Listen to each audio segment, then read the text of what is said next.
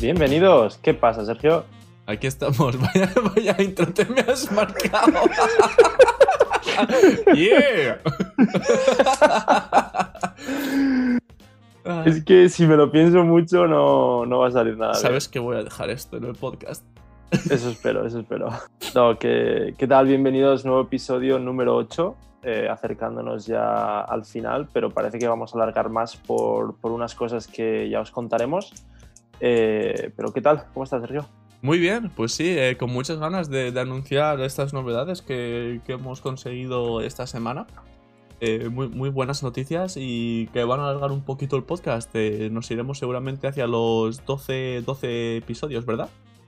Sí, no eran nuestros planes al principio, queríamos dejarlo en 10 y ya habíamos empezado a hablar eh, qué novedades o qué cosas dis- distintas queríamos hacer en la, en la nueva temporada, pero sí, por, por unos temas que evidentemente todo, todo bueno, todo positivo, vamos a, vamos a llegar hasta los 12 y ahí acabamos la temporada. Contentísimos, la verdad es que muy buenas noticias que nos han caído del cielo y, y nada, pues eh, intentaremos hacerlo lo mejor posible, ¿no? Sí, sí. ¿Qué tal? ¿Cómo, cómo te ha ido la semana? Buah, a tope. Eh, la verdad que no he parado, pero bueno, eso es lo que toca. Como ya mencioné la semana pasada, pues en- tenemos tierras y, y estoy trabajándolas. eh, y, y eso hasta incluso esta mañana, domingo, hoy el Día del Señor, se, no cuenta. Aquí, aquí hay que ir a recoger almendras y es lo que dice el padre y hay que ir. Muy bien, eso, eso es lo que, eso es lo que, lo que Dios manda, ¿Y hombre. Claro que ¿Tú sí. cómo vas?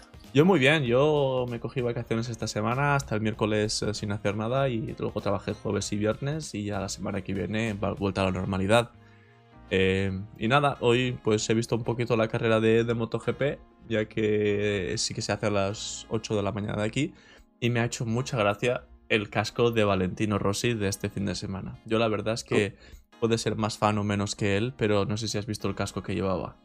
No, no, no he visto nada. Pues eh, estaban corriendo en, en San Marino, en Italia, y obviamente cuando corren en Italia, pues él siempre intenta ponerse un casco diferente, llamativo, diferente, ¿no? Y estaban pensando, ¿y qué, qué nos ponemos? ¿Qué casco me pongo? Y este año, como ya sabes, por culpa del COVID, en algunas carreras se están haciendo dos carreras en el mismo circuito en dos fines de semana eh, continuos. Eso nunca Sí. se había hecho en historia reciente, antes sí que se hacía. Y decía, bueno, pues vamos a pensar en cosas eh, que se hacen dos veces. Y decía, hostia, pues a lo mejor cuando íbamos en un coche viejo tienes que hacer el double clutch para cambiar de marcha, cosas así. Y dice, bueno, pero cuando éramos jóvenes, eh, si querías hacer el amor dos veces no pasaba nada. Pero ahora, a mis 41 años, si tú quieres hacer el amor dos veces, necesitas un poquito de ayuda extra. Entonces he hecho un casco homenaje a la Viagra No, para decir que le hace falta un poquito de ayudita para hacer dos fines de semana seguidos tan rápidos en el mismo circuito. Y el tío ha corrido con un casco eh, en honor a la pastillita azul. increíble, solo se le puede querer a Valentino. ¿eh? Es que um, podrás agar- te puede gustar más o menos pues algunas cosas que dice o hace, pero en cuanto a creatividad y engagement con, con los fans, yo he visto a muy poca gente tan, tan capaz. Yo creo que ya un poco la gente como que se ha olvidado de lo que pasó con Márquez, ¿no? Hace ya dos o tres años. Eh, ya Un poco, hasta a lo más, mejor. ahora ¿serían 2016 fue o así? ¿2015 No o sé. así? No sé, ahora, ahora hace tiempo. Pero Sí, yo creo ha que quedado atrás. ha quedado atrás, eh, un, de un momento vuelve, pero yo creo que al final eh, Mark, al haber seguido siendo, haber seguido conduciendo con ese estilo de conducción, da igual que sea Rossi, que quien sea que se pone delante, él tira, y al haber conseguido tantas cosas, yo creo que al final él también ha establecido que no es que tuviera nada contra él, simplemente que el chaval es así y le da igual que, que sea su hermano, si fuera su hermano le metería la moto igual o peor.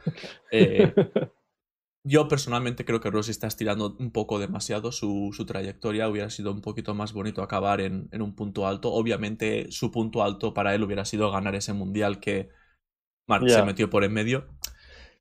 Pero al final todos compiten contra todos y todos um, hacen su carrera, ¿no? Es un poco complicado.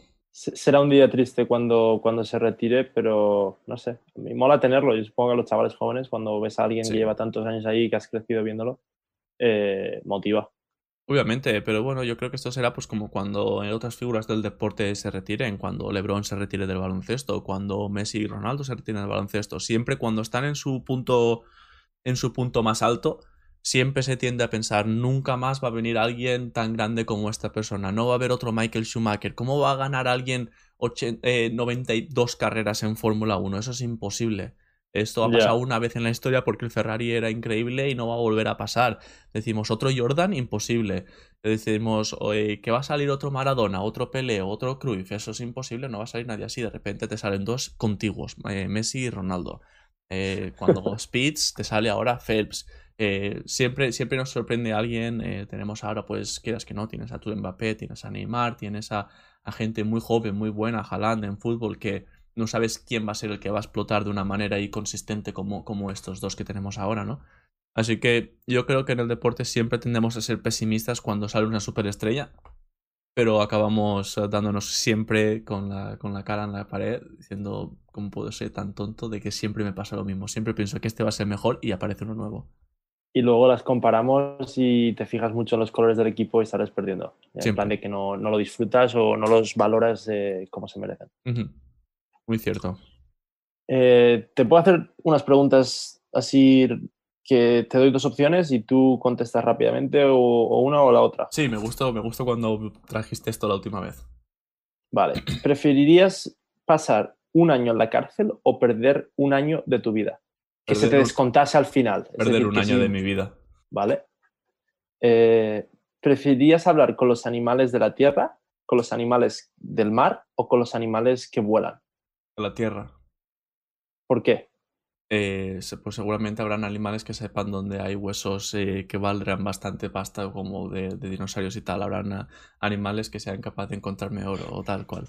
Yo siempre lo voy a llevar a este campo, Víctor. Yo siempre lo voy a llevar a robar carteras. Eh, está claro que sería, eh, yo creo que estaría entre eso. La verdad es que todos los animales te pueden dar un poco de eso, ¿no? Podrías hablar con un delfín y que te diga dónde hay un tesoro o un barco. No, un tesoro, ¿no? Un barco. Eh, podrías hablar con, con, pájaros y que sean de reconocimiento aéreo. pero yo qué sé, yo por ejemplo también pienso cómo me gustaría poder hablar con, con mi perra. que me dijera ah. cosas de verdad, ¿sabes? Que te dijera, papá, te quiero. pelota, pelota, pelota. Pero aparte, eh, también estaba pensando un poco en temas de inteligencia, ¿no? De tamaño de cerebro. Yo creo que hay pocos eh, animales voladores que vayan a tener capacidad de, tener una conversación muy, muy buena contigo, ¿no? Hombre, hay, pájaros muy listos, ¿eh? Pero, pero repetición, no por... Ya, Vale. No, por conversación. Eh, en cuanto a animales marítimos, son más inteligentes las ballenas y tal. Yo creo que ahí es donde estaría más. Pero luego también hay animales terrestres, yo que es un perro, pues aunque no puedas mantener una conversación, por ejemplo, que te puede decir pelota, pelota, hambre, hambre, mear, mear. Sería una castaña. Amor, te quiero, te quiero. Vale, muy, muy bien justificada. La, la última no tiene ningún sentido porque está comparando dos cosas que ya verás. ¿Preferirías poder esquivar cualquier objeto no importa a la velocidad a la que moviese? ¿O preferirías poder preguntar a una persona cualquier tres preguntas y que te las contestasen sin poder mentir? Tres. ¿Las tres preguntas? No, no, no, pregunto. Eh, son tres preguntas a una persona y luego si voy a otra persona tengo otras tres preguntas o ya se me han acabado. Eh, yo entiendo que sí. Es que no lo sé, o sea, la, como... Lo de las preguntas. porque le puedes preguntar que dónde guardan su dinero, ¿no? no, lo estaba llevando más al tema de, ser ah, eh, entrevistador, tío. Eh, ser un journalist. Sería increíble tú que fueras un journalist, te fueras a alguien y le preguntaras cualquier cosa y sería siempre primicia, sería siempre verdadero. Y, y sería muy, muy bueno. Te acabarían matando seguramente. Entonces es cuando te venía útil lo de poder esquivar cualquier objeto, no importa a la velocidad a la que fuese. Yo creo que a lo mejor esa sería buena, aparte, porque podrías hacer un espectáculo de eso también. Sí, y ganar dinero. Eso es, siempre hay que llevarlo a... Si eres bueno en algo, nunca lo hagas gratis. Ya podemos decir que, en este podcast, si uno de los dos se hace rico, va a ser Sergio. o, no. está claro. Madre mía. Pues sí, me, han eh, molado, pues molado las preguntas, Víctor. Como siempre. Eso era. Eh, pues lo que traigo ahora, ayer vi una rata. Ah. Te voy a dar los detalles. Estábamos en el campo. Perfecto. Ayer vi una rata. He aquí los detalles. Ah, no sé en otras zonas, pero la comunidad valenciana, cuando, cuando tienes campos y tienes una caseta de riego, eh, es como una construcción 3 metros cuadrados o más en la que poder tener tus llaves del agua donde abrirlo y se puede guardar unas cosas más. Y muy simple, sin, sin ventanas ni nada. Como mucho un bloque girado que pase un poco el aire y ya está. Y iba yo ayer con mi hermana y mi padre nos había dicho, tener cuidado que en esa caseta hay una rata. Claro. Eh, vamos. A tu hermana le haría muchísima gracia, ¿no? Lo de la rata. mi, hermana, mi hermana estaba a cinco metros de la puerta. Eh, pero al llegar, dice golpear la puerta y abrirla porque a veces, a veces sales y si la asustas demasiado. Y hicimos eso, pero no, no, no, vimos, no vimos nada. Cogimos unos cubos y unos sacos que necesitábamos y una caña y nos fuimos ahí a hacer la faena. Y a la vuelta vuelvo a abrir la, la puerta de la caseta y la veo bajar. tenemos como un palo y la, veo bajar por ahí. Y claro, ahora, ¿qué, ¿qué, hacíamos? Porque teníamos cosas dentro que queríamos coger para poder irnos. Entonces, eh, llamamos a mi padre y dice, ah, ¿la habéis visto? Él lo que intenta hacer cuando la ha pasado es eso, golpear la puerta, que salga y pisarla. Yo lo siento, pero yo eso incapaz. Son cosas que, a, la, gente de nuestra edad lo vemos eh, demasiado bruto, ¿no? sí, y también me da cuenta otra cosa, que ahora al, volver y estar en casa está rodeado de gente que te, no cosas tan específicas como esa, pero que no es lo mismo estar solo que por el hecho de que no tienes a nadie más lo haces. Ahora aquí yo estoy haciendo cosas que ya me recreo un poco más y le dejo a mi madre que las haga y tal. Pero bueno, volviendo a lo del rata, eh, más o menos sacamos lo que necesitamos, pero en esta caseta también tiene que subirse a la parte de arriba, es muy fácil, al, techo. Le digo a mi hermana, súbete. Yo me pongo a la de la puerta y empiezo a, golpear todo lo que puedo con, la caña. Y la veo salir, pero sale y se mete otra vez. Mm. Entonces me voy arriba y tumbado en el techo de la caseta, metiendo la caña, haciendo lo mismo. Y ahí ya sí que se salió y ya no vimos dónde, dónde se fue pero ah, entonces nada, bajamos, cogimos todo rápido, cerramos y, nos fuimos y ya él ha comprado veneno y supongo que esta semana ah, eh, a la rata le quedan días. Será el días. No, no, sabe dónde se está metiendo, ya está pensando esto es seguridad, mira qué cobertijo más chulo me hemos encontrado. Dios mío, pobre, pobre rata. Y si, si fuera una buena cocinera, que no lo habéis probado a darle un delantal a ver si se pone a hacer cosas guapas. Es que, es que justo digo, dije, volviendo al coche, digo, ratatouille, y mi hermana se empezó a reír. Ay, Dios mío.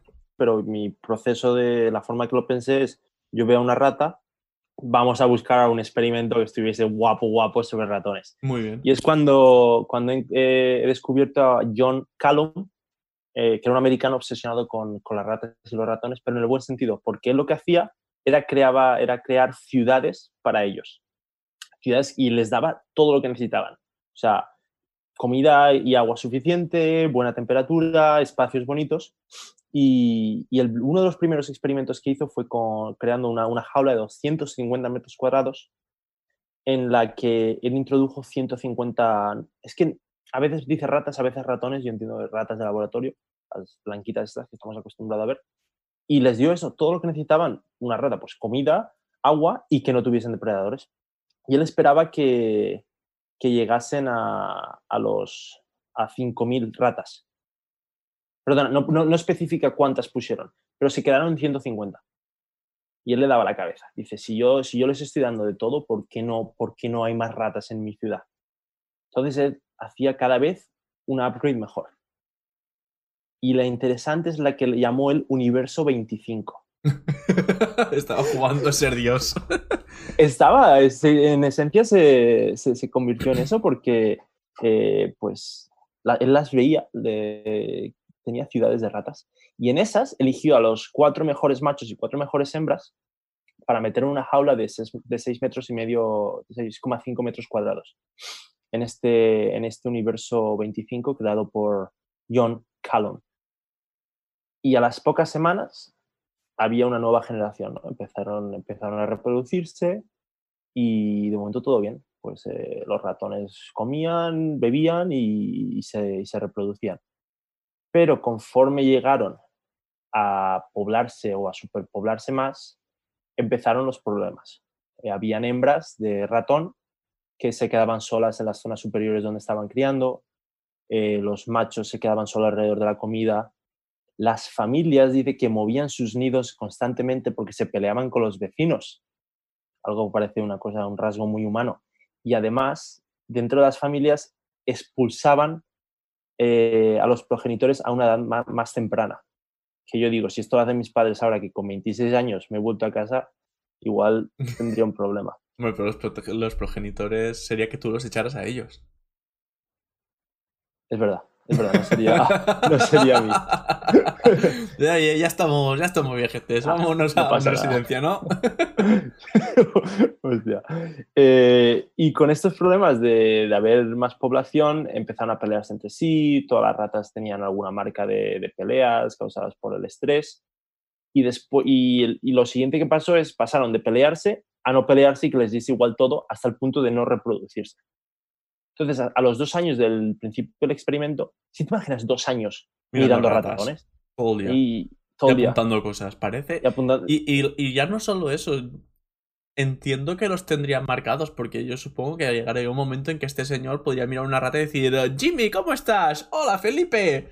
Imagínate, ¿no? reconocer a las ratas por mirar una rata entre medios de, de 150 ratas eh, no será fácil, ¿eh? Totalmente. Y, eso, eh, no habían pasado ni dos años y, nació la última. No, no, he encontrado hasta cuánto creció la población, pero pasó de, nacer la última a decrecer, hasta llegar a cero, hasta que todas las ratas murieron. ¿Todas? Todas. Teniendo agua, teniendo comida, teniendo todo. Sí, a los tres años no quedaba ninguna. Muy extraño. No lo entiendo, ¿verdad? Muy extraño. ¿Verdad que sí? ¿Sí? ¿Hay, no, no, ¿Hay alguna conclusión de por qué? O... No he encontrado una conclusión del por qué, pero él, él publicó un papel sobre su, eh, sobre su investigación del universo 25 y, y él reconoce que cuando escribió ese papel estaba hablando de ratones, pero en gran medida también pensaba en el hombre. Eh, no significa que haya paralelismos ni que vaya a pasar eso, porque yo también entiendo que que el problema de, de, los humanos es, es el, es, el, contrario, de nosotros estamos agotando los recursos de la Tierra.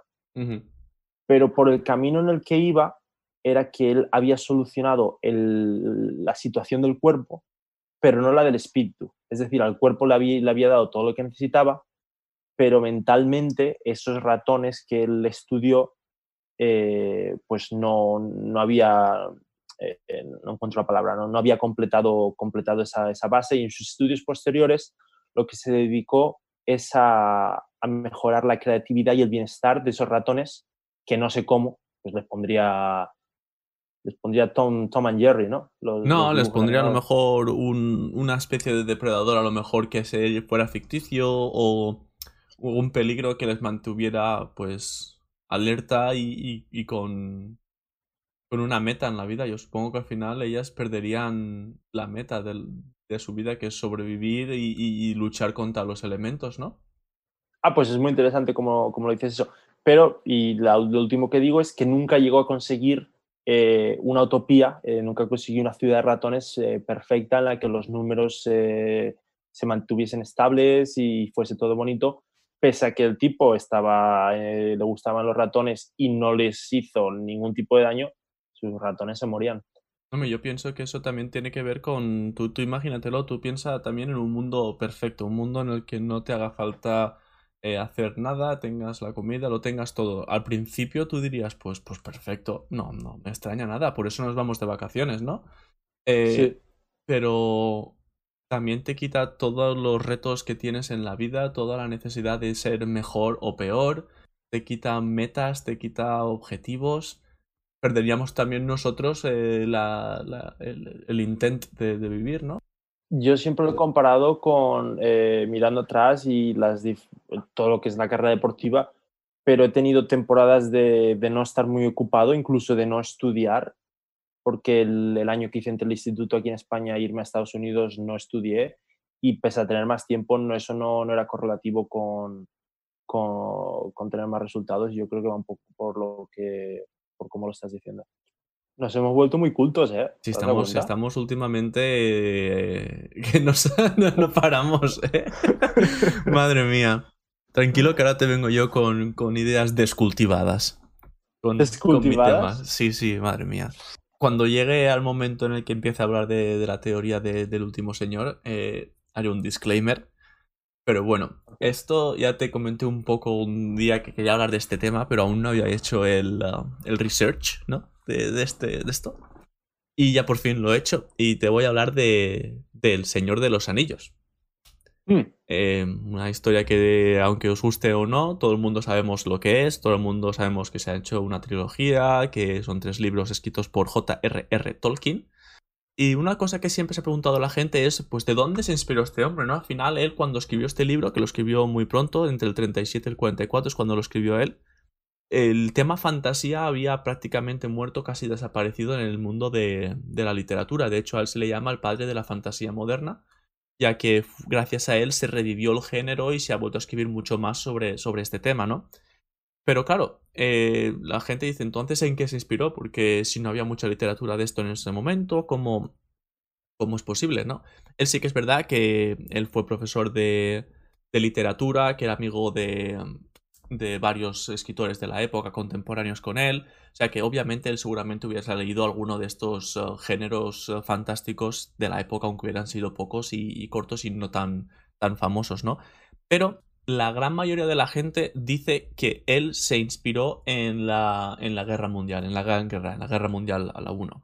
Él participó en ella, de hecho, él estuvo luchando, él fue a Francia a luchar en trincheras, etcétera y se dice que varias historias, sobre todo que historias que después salieron, una vez ya murió él en el Silmarillion, el libro pequeño de historias cortas que sacó él, que las escribió durante esa guerra.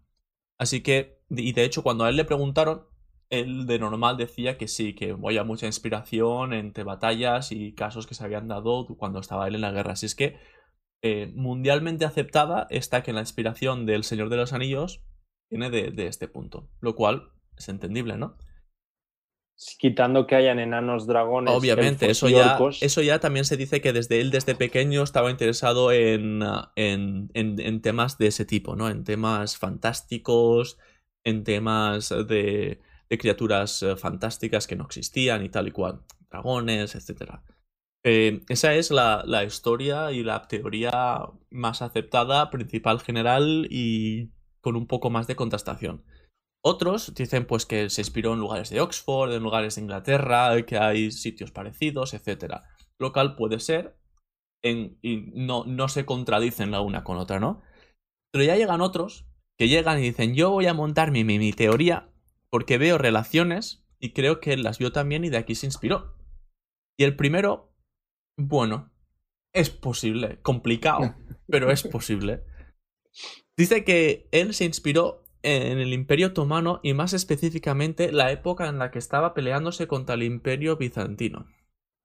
Estamos hablando del 1450, siglo XV, y según él, eh, decía que Gondor, eh, manos, era el Imperio Bizantino, que Aragorn era un mercader llamado Giovanni Giustiani, que al parecer ayudó a Constantinopla a defender Constantinopla en 1453 y así empieza a atribuir a cada personaje del libro una, una, comparación a un personaje real de la época que en teoría tenía rasgos y participó en esa guerra de una manera muy similar. Un poco racista, ¿no? ¿Por? Hombre, sí, sí a los... ¿Has dicho quiénes eran los humanos? ¿Los bizantinos? Sí, Claro, eh, ya estás metiendo que los moros y son orcos o cosas así. no, no, no, ves ahí te has pasado un poco. no, no, no. Los orcos son otro, bueno, sí que son eh, de otros lados, pero eh, te explico por qué orcos.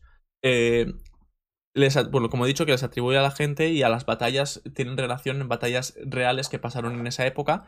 Y los orcos eran circasianos, que no sé exactamente dónde es, y albanos, a los que se les llamaba Bashi Bazuk es, prácticamente se traduce a, locos de la cabeza. Y eran guerreros que se criaron en tiempos de guerra y entonces eran muy, muy, muy agresivos, muy bélicos, eh, no atendían a formaciones del ejército, iban a su bola, eran muy sangrientos, muy viscerales, eh, se pintaban muchas veces con, eh, con barro, se ponían máscaras y cosas para dar miedo al enemigo y estos es lo que serían los orcos en, en, la historia de Tolkien. Y por último, la última similitud que pusieron ellos era del, del, ojo de Sauron, que era las épocas en las que hay una luna roja o naranjada muy grande en el cielo. Y esto lo ponen ah. porque para los bizantinos, los humanos, esto era un mal presagio y una señal en la que no se debía atacar porque ibas a perder y cosas así. Mientras que para los otomanos es un símbolo de buena suerte y un buen augurio para eh, generar eh, guerras y tal. Entonces, eh, el ojo de Sauron es una comparación de, esa luna. Bueno. La compro, ¿eh? No, me parece muy A mí esta no me parecía muy loca, pero ya de repente llegué a la más loca de todas que dije, pero por favor, y además era ya de largo, de largo, la más... Ah, la más extendida la más intentada explicar. Que yo creo que ya cuando te tienes que explicar demasiado, eh, vayamos con cuidado. Bien es cierto que mientras estaba buscando el hilo completo, porque yo tenía solamente un snippet pequeño, he tenido que pasar por el... Eh, porque esto es un snippet de Twitter, esto es una persona que se dedica a a lanzar teorías conspiracionales. conspiracionales. Yo no sabía de, eh, este tema, eh, pero una de las historias que he visto suya era de él defendiendo que no solo la Tierra es plana, que vivimos en una cúpula, que es una cúpula de cristal a unos 70.000 kilómetros, donde algo, Dios, sea quien sea, nos protege del universo extranjero y que eh, lo que es la Antártida es, un portal a otros mundos y que la, la la pared de, hielo tipo Juego de Tronos es lo que nos protege. Yo cuando he leído esto he dicho ya, leyendo esto, acabo de tirar un poco por la borda todo lo que voy a leer de, ¿Lo dice en serio? No, lo sé, no lo sé. o sea, yo creo que sí, pero vayamos, vayamos a ello, vamos a saltar, porque es que aunque sea una locura y tal, pues tiene un poquito de base, ¿sabes? Tiene un poquito de sentido. Y es lo que me gustaba, ¿sabes? El tema de, de fantasía o historias que a lo mejor ya no te apetece ni contrastar si son verdad o no porque molan, pues esta es una de ellas. Y él, él se basa mucho en, en, que Tolkien era una persona muy versada en literatura, que, que estudió en Oxford como estudiante y luego fue profesor durante 20 años ahí, hasta que empezó la Segunda Guerra Mundial y tal, y ahí paró. Eh, y él eh, tenía accesos eh, a libros ocultos que tenía la, Universidad de Oxford en, el sótano de la biblioteca. Libros que no eran públicos, que a lo mejor eran muy viejos, o los guardaban, o vete tú a saber por qué, ¿no? Esta teoría se basa también en que los publicistas del libro obligaron a Tolkien a decir lo de la guerra mundial. Que la gente se lo iba a creer mucho más que la historia real y que la historia real podía causar problemas. Entonces él siempre defendía lo de la guerra mundial pero que en historias privadas, en, cartas que se ha escrito o en entrevistas privadas con amigos suyos, que él se enfadaba y decía que ni era una metáfora ni era analogía de la guerra, que todo era real basado en las lecturas de lo que él había leído en, en el sótano de Oxford. ¿Qué había leído en el sótano de Oxford? Él encontró libros muy viejos, cuando te digo muy viejos estamos hablando de hace 7000 años o así, muy, muy viejos. Estos libros estaban escritos en escandinavo antiguo, y es la asignatura que él cogió como optativa cuando era estudiante. Ah. O sea, eran libros que prácticamente él y cuatro gatos más podrían haber leído. Simplemente que él tuvo la casualidad de tener acceso a los libros y, y conocer haberle encontrado a ese libro y saber leerlos. Él decía que estos libros, él contó en privado, se supone, que estos libros contaban la historia de Europa de hace más de 6.500 años. Hace mucho tiempo. O sea, decía que contaban historias de hace 10.000 años hasta 6.500 años y que esa Europa era muy diferente, que, que hablaba de las ah, dificultades de los habitantes de esa Europa en congeniar los unos con otros y en de poder crear una civilización porque se estaban pegando unos con otros muy a menudo para él eh, esto eh, fue un, descubrimiento y de hecho él era amigo de Lewis, de C.S. Lewis, otro escritor famoso, y se supone que él le mandó cartas a Lewis hablándole de este descubrimiento. Algo importante decir es que Europa, eh, cuando estamos hablando del 6500 a.C. por más o menos, Europa es muy diferente en esa época. Él, por ejemplo, decía que los hobbits eran irlandeses. Pero tú dices, vale, entonces, ¿cómo se van, digamos, hasta Pénsate eh, Bulgaria o algo así, ¿no? Eh, andando. ¿Cómo van a ir? Porque en El Señor de los Anillos no cogen un barquito, está todo junto. Bueno, es que eh, hace 6.500 años Gran Bretaña aún estaba conectada a Europa. De hecho, se estima que Gran Bretaña se soltó de Europa en el 6100 antes de Cristo. Wow, o sea que concuerda. Y de hecho, la topografía de los mapas de la, de la Edad Media es bastante comparable al de la Europa del 6500-7000 antes de Cristo. Lo cual Vale. dices, ostras, pues, pues bastante bien. Eh, Cuéntame más. Entonces dice, bueno, pues eh, los hobbits son irlandeses, pero ¿y los elfos? Es verdad. Los elfos se dice que eran los nórdicos. Los nórdicos fueron la primera raza humana que empezó a crecer y a tener una estatura media mucho más alta que los demás. Ellos también se convirtieron en, en vikingos y, eran luchadores que solían sobrevivir las batallas y que vivían bastante tiempo. Entonces, esos es, los elfos eran los vikingos y los, ah, y los magos tipo eh, Saruman, eh, Gandalf y tal eran los druidas de estos vikingos. Que tenían, Vale. que tenían conocimiento sobre medicinas y tal y curaban a gente. ¿Y los humanos? Los humanos son los Homo sapiens de la época. Vale.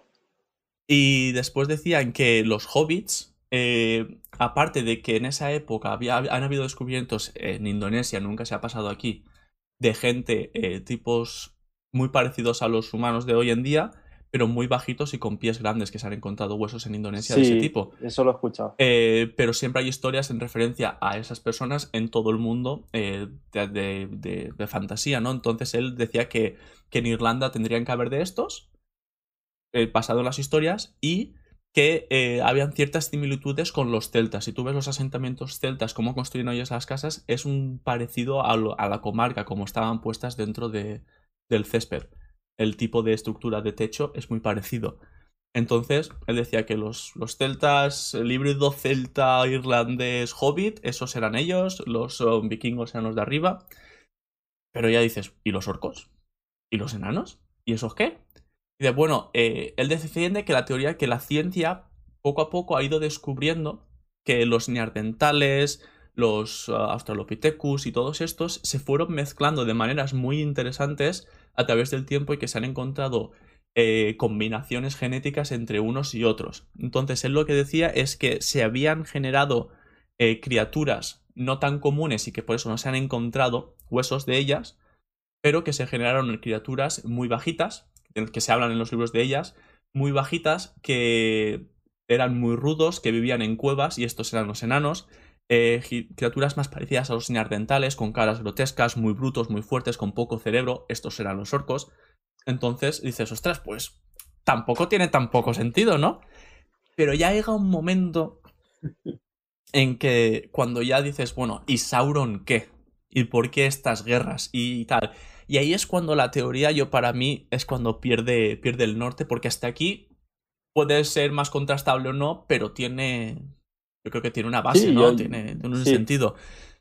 Cuando preguntas por Sauron, Sauron es en, te- en teoría el emperador mesopotamio Sargón. Bueno, suenan parecidos. Vale, son parecidos. Eh, Sargón es al que le atribuyen la invención del tiempo como concepto humano. Eh, el primero que inventó relojes, calendarios, horarios de cómo regir las cosas. Entonces, eh, Tolkien dice que en estos libros leyó que Sargón, Sargón, eh, por poderes nat- antinaturales de Saturno, fue el que le dio esta, esta, capa- esta, este conocimiento. Y que, Tolkien. O sea, en el libro, o sea, se, se ha hablado que en- entre el libro y Tolkien y lo que pensaban ellos, eh, que Saturno como eh, deidad o, o tal, es el que le dio esto a el señor Sa- Sargón, o Sauron, en El Señor de los Anillos, ¿no? Vale. Eh, y Tolkien personalmente toma esto como que Sauron es el malo, o Sargon, perdón, es el malo en la película, no ya de, de Señor de los Anillos, sino de la historia de la humanidad, porque hasta entonces el ser humano era realmente libre y que el tiempo eh, establecido por él creó una matriz que nos ha esclavizado a todos a seguir unas leyes y unas normas no escritas que todos tomamos por reales y verdaderas y que tenemos que seguir. Yo aquí ya estaba diciendo, madre mía, se les está yendo la pinza. se les está yendo la pinza. Entonces él decía que el, ojo de Sauron era una relación entre los anillos de Saturno y Saturno y tal, en, un mundo ficticio. Y, y, acaba diciendo, a lo loco, que en la vida real los humanos perdieron esta batalla y que hasta ahora estamos siendo esclavos de Saturno y de su matriz para controlarnos a todos. y yo dije, con lo bien que ibas, con lo bien que ibas. Pero sí, eh, es, es a mí me, me, me, me emocionan las, las, las, historias, estas teorías locas así. Aunque las puedes creer, las puedes no creer. Yo no la creo, por ejemplo. Pero. Pero madre mía. ¿Pero nadie ha ido a los archivos de Oxford y ha buscado los libros? No lo sé si se los llevaría, no lo sé, no, no, no te lo sé decir. Yo la historia no la he creado. Eso obviamente se puede, se puede dudar muchísimo de todo esto, ¿no? Obvio. Obvio. en los libros la batalla se gana. En los libros la batalla se gana. Le querría dar un, final feliz, entiendo, señor. Pues, pero él dice que la vida real se perdió. Sí. Y aún estamos sufriendo las consecuencias de y, Y todo esto en teoría se basa en cartas privadas y conversaciones privadas que tuvo Tolkien con algunas personas. Te quería hablar también de otro tema que era mucho más corto. Pero esta, esta era otra teoría barra historia que es poco conocida y que me gustó mucho y no, obviamente no me daba para el tema, pero quería contártelo muy, muy rápido, muy rápido. Y es, es hablarte del doctor Dennis H. Klatt. ¿Sabes quién es? Eh, no. el doctor Dennis H. Klatt es eh, un americano, eh, ingeniero informático, que fue el que creó la voz de Stephen Hawking. El chico. ¿El de la silla? El de la silla de rueda que hablaba con un ordenador. ¿El Pablo Echenique americano? Sí, el Pablo Echenique americano. Qué cabrón. Pero Pablo Chenique habla por sí solo. Este no hablaba por sí solo. De, momento. Bueno, sí. Eh, este resulta que creó la voz antes de que toda esa tecnología eh, fuera, estuviera disponible al público, muy rápido para Steven, porque eh, este le diagnosticaron cáncer. Entonces se puso ah, al doctor. Al doctor. Lo hizo muy rápido en un año y antes de que se muriera de cáncer, porque murió poco a poco, él perdió la voz. La ironía de estar creando un programa para darle voz a una persona y que tú pierdas tu voz. Entonces él tuvo que grabar todas las líneas del, del programa con su propia voz. Entonces Stephen Hawking siempre sonó así porque, en teoría, a él le ofrecieron eh, upgrades, mejoras para sonar mejor, más humano y tal, y él dijo que absolutamente no, que su amigo y investigador había dado su voz y su vida dándole a él esa voz y que la iba a mantener hasta que él se muriera. Y me parece muy bonito y no lo voy a contestar jamás porque me quiero quedar con esa idea. Pero eh, no, me parece muy interesante. ¿eh? No, es muy interesante lo que has dicho, las, dos historias que he contado. Una muy corta y otra muy loca. Y un poco mala. Yo, traído, yo, yo traía dos también, así que Está loquísimo. Estamos, estamos siempre eh, tan. En, qué, sincronización. Increíble. Las energías se sienten en el ambiente. Y las energías también. Muy bien, pues eh, muchísimas gracias a todos de verdad. Eh, como ya hemos dicho, nos iremos seguramente a 12 episodios esta temporada. Y, y, estar atentos a las redes sociales, estar atentos a Instagram, estar atentos a Twitter, porque pondremos los cambios para el episodio de la primera semana de octubre. Eh, va a haber un poquito de cambios en, la, en el horario y, os diremos por qué en, ah, en, su debido momento. Pero estar atentos porque valdrá la pena. Y muchas gracias por escucharnos. Obviamente, siempre, siempre. Muchas gracias por escucharnos. Muchísimas gracias, Víctor, y nos vemos ahora luego. Chao.